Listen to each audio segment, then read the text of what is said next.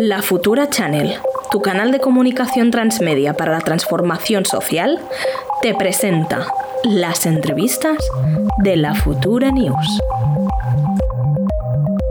hoy tenemos con nosotros a Belén del Tobar, que es educadora en nuevas tecnologías y programadora, y es una de las representantes de FemDevs, eh, que es una asociación sin ánimo de lucro que tiene como objetivo promover el interés, la participación y la presencia de las mujeres en la cultura del desarrollo de videojuegos. Como sabéis todos, es un sector eh, muy masculinizado.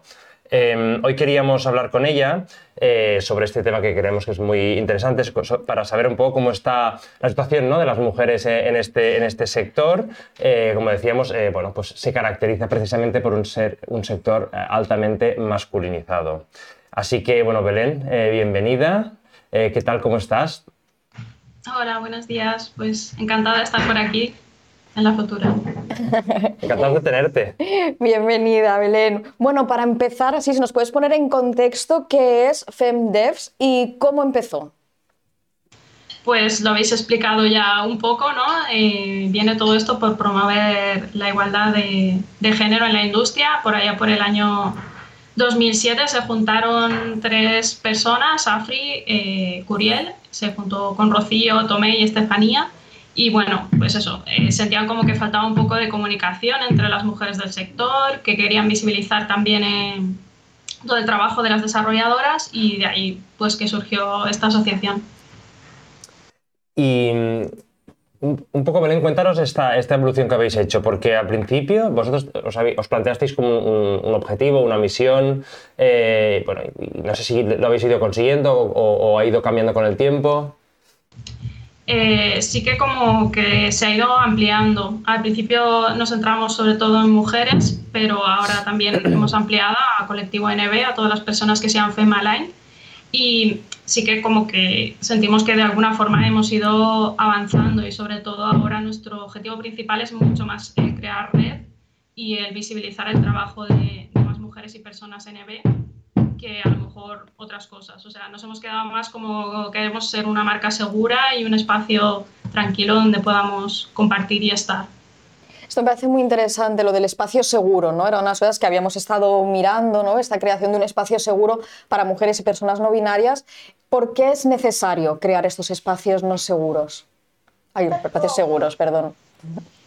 Pues precisamente porque hay gente dentro del sector del videojuego que cree que las mujeres o las personas NB no pertenecemos. Es un sector que desde que empezó eh, todo el marketing y toda la publicidad se ha centrado mucho en hombres, en hombres cis, y entonces, pues, ¿qué pasa? Que hay como un cierto sector que siente que, los videojuegos son suyos y que cualquiera que no pertenezca a ese colectivo, eh, pues no, no, no toca estar aquí y no quieren que estemos aquí. Entonces, por eso es la necesidad de, de poder hablar, de compartir experiencias, de compartir recursos, pues en espacios seguros. Porque claro, Belén, tú, tú, misma has dicho ¿no? que habéis encontrado resistencias, ¿no? que, el, machismo está, presente en el sector de, de los videojuegos. ¿no? Y en, precisamente en vuestra página web hemos visto que bueno, habéis colgado varios eh, comunicados. Eh, queríamos que nos explicaras un poco precisamente esto, ¿no? si algún caso que os hubierais encontrado eh, ¿no? situaciones a las que os habéis tenido que enfrentar, porque nos parece como muy interesante explorar esta parte ¿no? de resistencia, ¿no? De, que tú hablabas eh, de, esta, de este sentimiento como de pertenencia, de, que esto, este sector es, nuestro, es un espacio precisamente muy masculinizado, muy seguro para, para, el, para, el, para cierto tipo de masculinidad, de repente pues llegáis vosotras, ¿no? Mm, pidiendo también, eh, digamos, poder ser partícipes de, este sector desde, eh, desde vuestra mirada, como no puede ser de otra manera, y, y, os encontráis por situaciones en, en ¿no? algunas que, habéis, digamos, ido narrando. Y nos gustaría que las compartieras con nosotros. Pues mm, no me gustaría dar nombres y apellidos porque evidentemente estas personas ya, ya lo han pasado muy mal, pero sí que es verdad que bueno, hay personas que son, sobre todo si eres relevante en redes sociales o si estás en Twitch, que ahora pues eh, estamos todos por aquí, en Twitch y, y, eso, cuanto más relevancia tienes en redes sociales es como que más te persiguen y, hay personas que literalmente es que están detrás de ellas y están a cada tweet que publican, están criticando o a cada vídeo que hacen están creando otro vídeo a partir de ese vídeo, o sea, eh, nos hemos encontrado casos muy fuertes que monetizan el acoso. O sea, que oh. cogen el vídeo de una persona, esa persona habla y se tiran una hora o incluso varios episodios de su canal de YouTube o de lo que sea hablando de esa persona, criticándola y poniendo los puntos sobre la sí sobre lo que ha dicho. Y además es que hay veces que incluso esto se ha monetizado. Entonces, y que, que, la gente que estaba en el canal, pues estaba echando dinero a esta gente mientras estaban insultando a otra persona.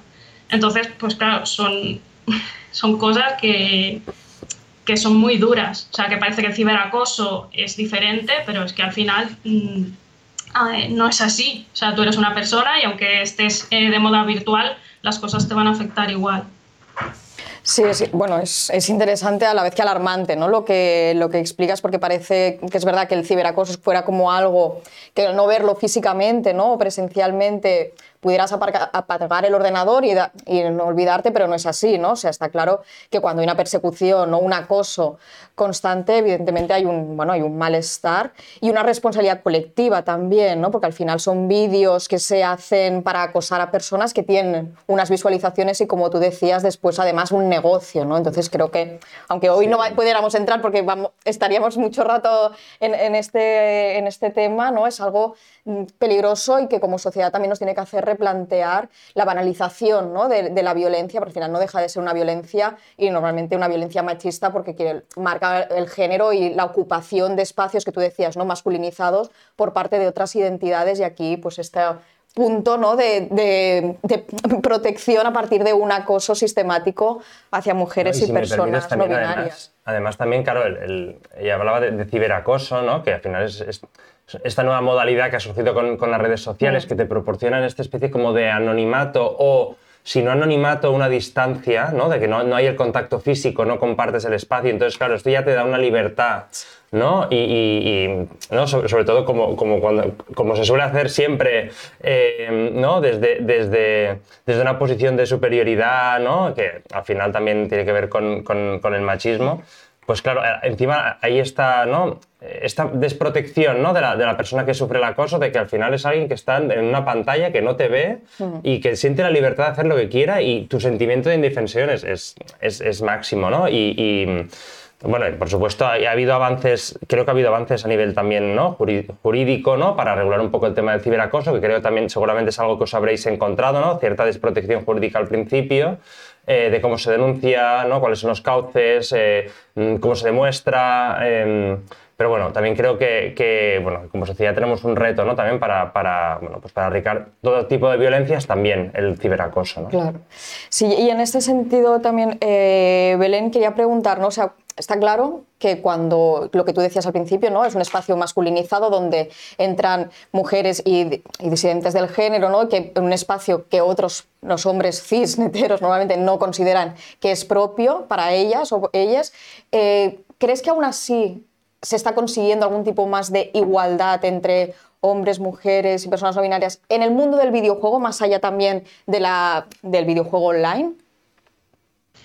Eh, sí que se pueden notar avances. O sea, yo miro mucho las hijas de mis primas y claro, eh, también a lo mejor coincide por gustos, pero ya son niñas que han crecido con cierto tipo de videojuegos y ya no tienen tanto estigma el decir jugar a videojuegos. Yo comparo, yo cuando era pequeña eh, era casi la única, o cuando hablamos en Fenders que hacemos encuentros, nos pasa que la mayoría que tenemos cierta edad éramos las únicas de clase que jugábamos o como mucho había otra chica. Entonces, yo creo que sí que se avanza por ahí. Además, cada vez hay como más asociaciones o más espacios, hay muchos discords que se van creando también para mujeres que les gusta jugar. Entonces, yo creo que sí que vamos por ahí haciendo, haciendo avances en representación también. Hay más mujeres, aunque se siguen, siguen siendo muy estereotípicas, pero por lo menos hay, que antes tampoco había tanto. Claro, eh, digamos que es muy importante que haya referentes, ¿no? Al final eh, hay un trabajo que hay que hacer a veces de más invisible, más de hormiga, eh, o, en vuestro caso, ¿no? Más pionero también, de, empezar desde donde no había, ¿no? también intentar ocupar el espacio desde, desde la mirada de cada uno. pero bueno, al final bueno, a largo plazo al final lo que genera son referentes, ¿no? Y tú también hablabas al principio de, que vosotros os centráis mucho en el, en el, trabajo, en el trabajo en red y a mí me gustaría también que, que nos explicaras un poco cuáles son nosotros, ¿no? actores que te has encontrado con los cuales has podido establecer también alianzas, ¿no? Pues la verdad es que vamos como, como, creciendo y cada vez hay como más espacios. Ahora, por ejemplo, está Ecate Commons, por ahí están las compañeras de y Magazine. O sea, es como que va habiendo cada vez como una, como una concienciación. Se ha hecho el Fem Women Up, que no sé si lo conocéis, que es como una incubadora también eh, de desarrolladoras de, de videojuegos. Y bueno, hay como por ahí, la verdad es que de memoria no lo sé, tenemos un listado muy grande de colaboraciones y de gente por ahí, pero ahora mismo se me han ocurrido, se me han ocurrido estas. Y centrándonos en FemDev, la asociación en la que tú perteneces, ¿no? un poco, pues esto, si las mujeres u otras personas buscan un espacio seguro como vuestra asociación, ah, ¿cómo podemos eh, conoceros? ¿Cómo podemos mm, seguiros, inscribirnos, etcétera? Pues tenéis por un lado la web, que tiene como la información de fenders.es, donde más activas somos en redes es en Twitter, entonces ahí es donde más información vais a tener siempre. También intentamos estar en Instagram, en Facebook, en LinkedIn, pero la central es más Twitter que las otras.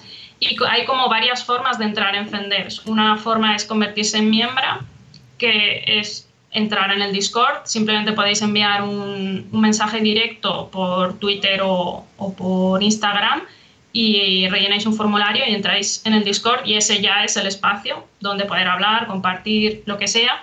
Y luego cuando ya hay gente que lleva un tiempo en Discord y le apetece pues colaborar más activamente, dar alguna charla o estar que tenemos asamblea todos los meses las socias, pues entonces ya como que te puedes hacer socia de una forma un poco más, más oficial. Una pregunta, curiosidad, porque antes hablábamos del, tema de la, ¿no? del acoso y de, la, y de, la, presencia en redes y de, y de la estigmatización. Eh, a la que no a la que una mujer que quiere formar parte del sector de videojuegos pues se ve no abocada pero me, me, me llama la atención que, que, hayas citado a Twitter como vuestra red principal precisamente cuando Twitter es, es, como la red quizás donde hay más trash talk y, y, derivadas no por, por o sea, ¿es por un tema de, mm, utilitario o, por, o sea, os habéis planteado también hacer apuestas? Ahora está el Mastodon también, por ejemplo. Em, o sea, ¿por, qué Twitter? Perdona, es que me ha llamado la atención esto.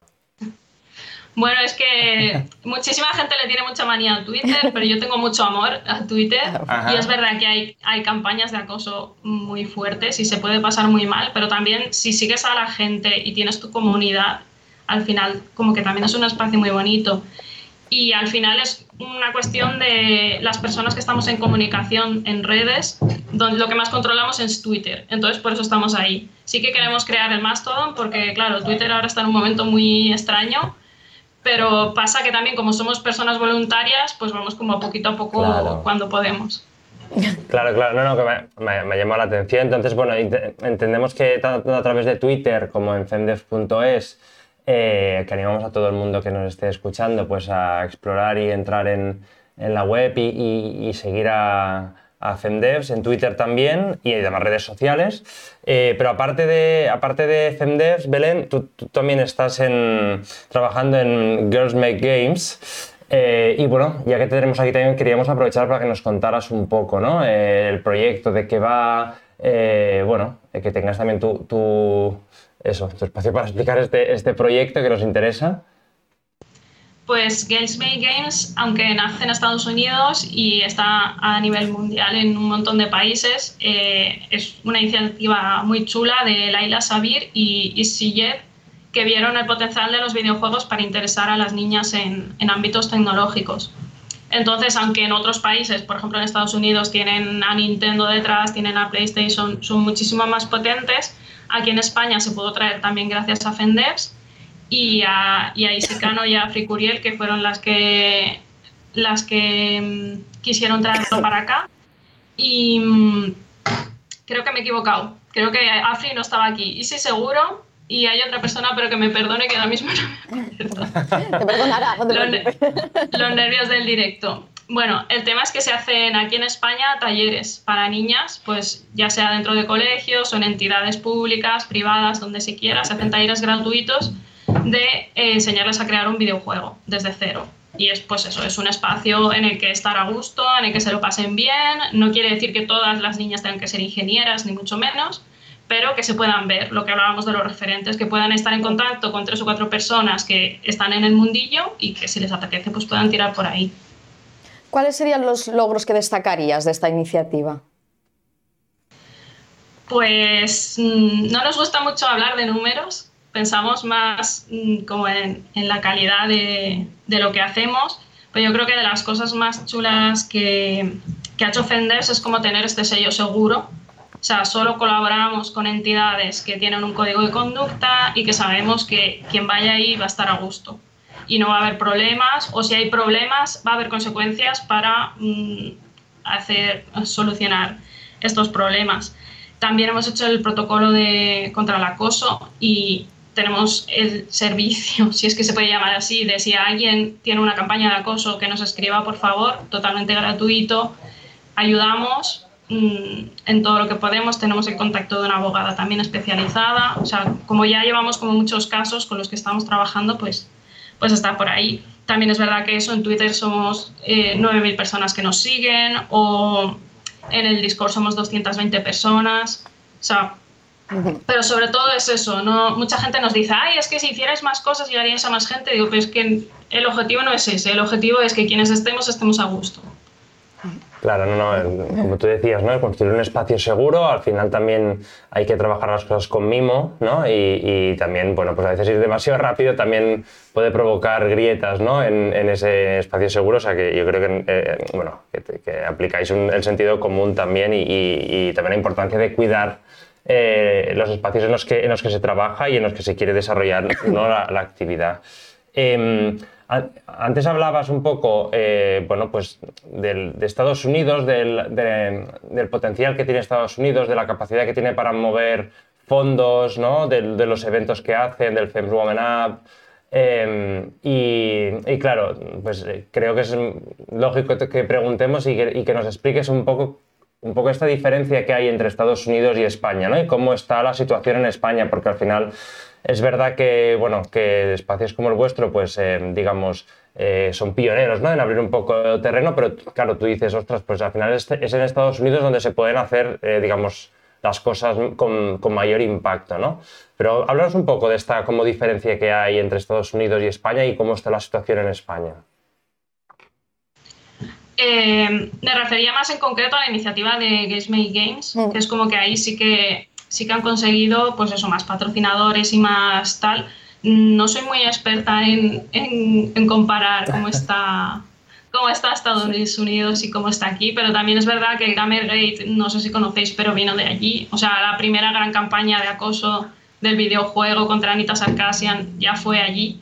Entonces, allí también hay como mucho acoso y mucho mucho incel, muchas campañas así de contra mujeres y contra mujeres referentes de, del videojuego. En cuanto a industria, mm, pues sí que eso, o sea, como que están allí más desarrollados, pero ahí tampoco os puedo dar mucho detalle. Y quizás en y, hay alguna ciudad de España o alguna zona donde sí que realmente haya un poco más de, de red. Eh, también para la gente que nos esté viendo, pues yo qué sé, si dices, mira, no, en, en Valencia hay mucho movimiento de esto por ejemplo. Sí que es verdad que, claro, eh, Madrid y Barcelona, pues al final como agrupa más gente, solemos poder agrupar más gente. Cuando hacemos meetups, casi siempre Madrid y Barcelona hay posibilidad. En Valencia también se está haciendo como industria emergente por ahí y hacia el sur también, hacia Málaga y así. También es como que ya se ha saturado un poco las grandes ciudades y van buscando un poco otros espacios. Aquí en el chat también nos, decían como que las meetup ¿no? era algo importante. Explícanos un poquito qué es, porque así ya, como lo he visto en el chat, ya tú me lo comentas. si nos puedes explicar un poco de qué se trata. Pues las meetups son encuentros de, de, pues eso, de quien le apetezca del sector venirse, pues quedamos un día y, y hay veces que son informales sea, que son simplemente pues, como hacer networking, conocernos, compartir mm. experiencias, recursos, lo que sea. Y hay otras que son como más formales, que es, pues se hacen conferencias o se hacen charlas, eh, quien está desarrollando un videojuego viene a contárnoslo. y intentamos, hubo una época que se hacía una al mes, luego vino el COVID y, y, voló todo por los aires, pero bueno, sí que con cierta frecuencia, tanto eso, tanto Madrid, Barcelona como Valencia, Ahora seguramente empezará en Sevilla, esto como primicia. Muy bien, está bien. Eh, nos gusta, nos gustan las primicias. pues eso, con cierta frecuencia, a lo mejor cada dos, tres meses, cuatro, pues eh, están estos encuentros que eso, a quien le apetezca venirse, no hace falta que desarrolle videojuegos ni que esté trabajando en una empresa de videojuegos, o sea, con que seas aficionada, pues eres bienvenida. Muy bien, pues ahí dejamos la primicia y la invitación para quien quiera unirse. Ah, hemos hablado, eh, ya estamos cerrando un poquito la entrevista, pero hemos hablado en diferentes momentos ¿no? de la importancia de tener referentes. ¿no? Los referentes al final también son un símbolo, pero nos gustaría si nos pudieras dar nombres ¿no? de referentes que después podemos así anotar para la gente que quiera seguirlas, ¿no? que quiera o mostrar su apoyo, pero también, pues esto, ¿no? Para visualizar, porque si no quedamos como muy etéreo, ¿no? Y es verdad que a veces necesitamos unos nombres concretos y cómo encontrarlas para poder seguir su evolución y que puedan ser realmente unos referentes para otras niñas, niñas y para adultos también. Pues sí, eh, os recomiendo seguir Twitter porque ahí vamos compartiendo. O sea, si estáis perdidos, nos da tiempo a apuntar, pues por ahí vamos compartiendo trabajo de mucha gente. Y me sabe mal tener que citar unas personas sí y otras no, porque, bueno, hay una barbaridad de, de faraonas por ahí. También hablo desde mi persona, mm, de mis referentes, no para otras personas igual no son, pero bueno, por ejemplo, Isicano, que además mm, es nuestro cerebro galaxia en, la asociación, eh, está muy relacionada con los Serious Games y, está haciendo investigación de, Serious Games. Para mí es eh, referente. También Laura González, que está súper implicada con el Indie Dev Day, que no sé si os sonará, pero bueno, es un evento que, que no para de crecer y está mucho con los eventos seguros y, y con puntos lila y todo esto.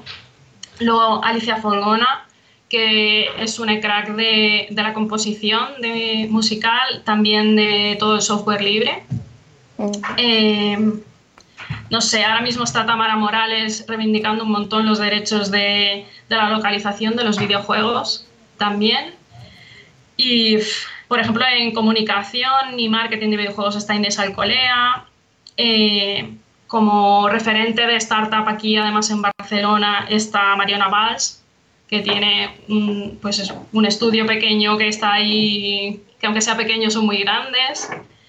Y yo qué sé, en periodismo está Débora López, em, que también otra crack, no sé, es que... Bueno, ya hay muchas, sí, sí. Lista interminable para mí. sí, sí, gracias.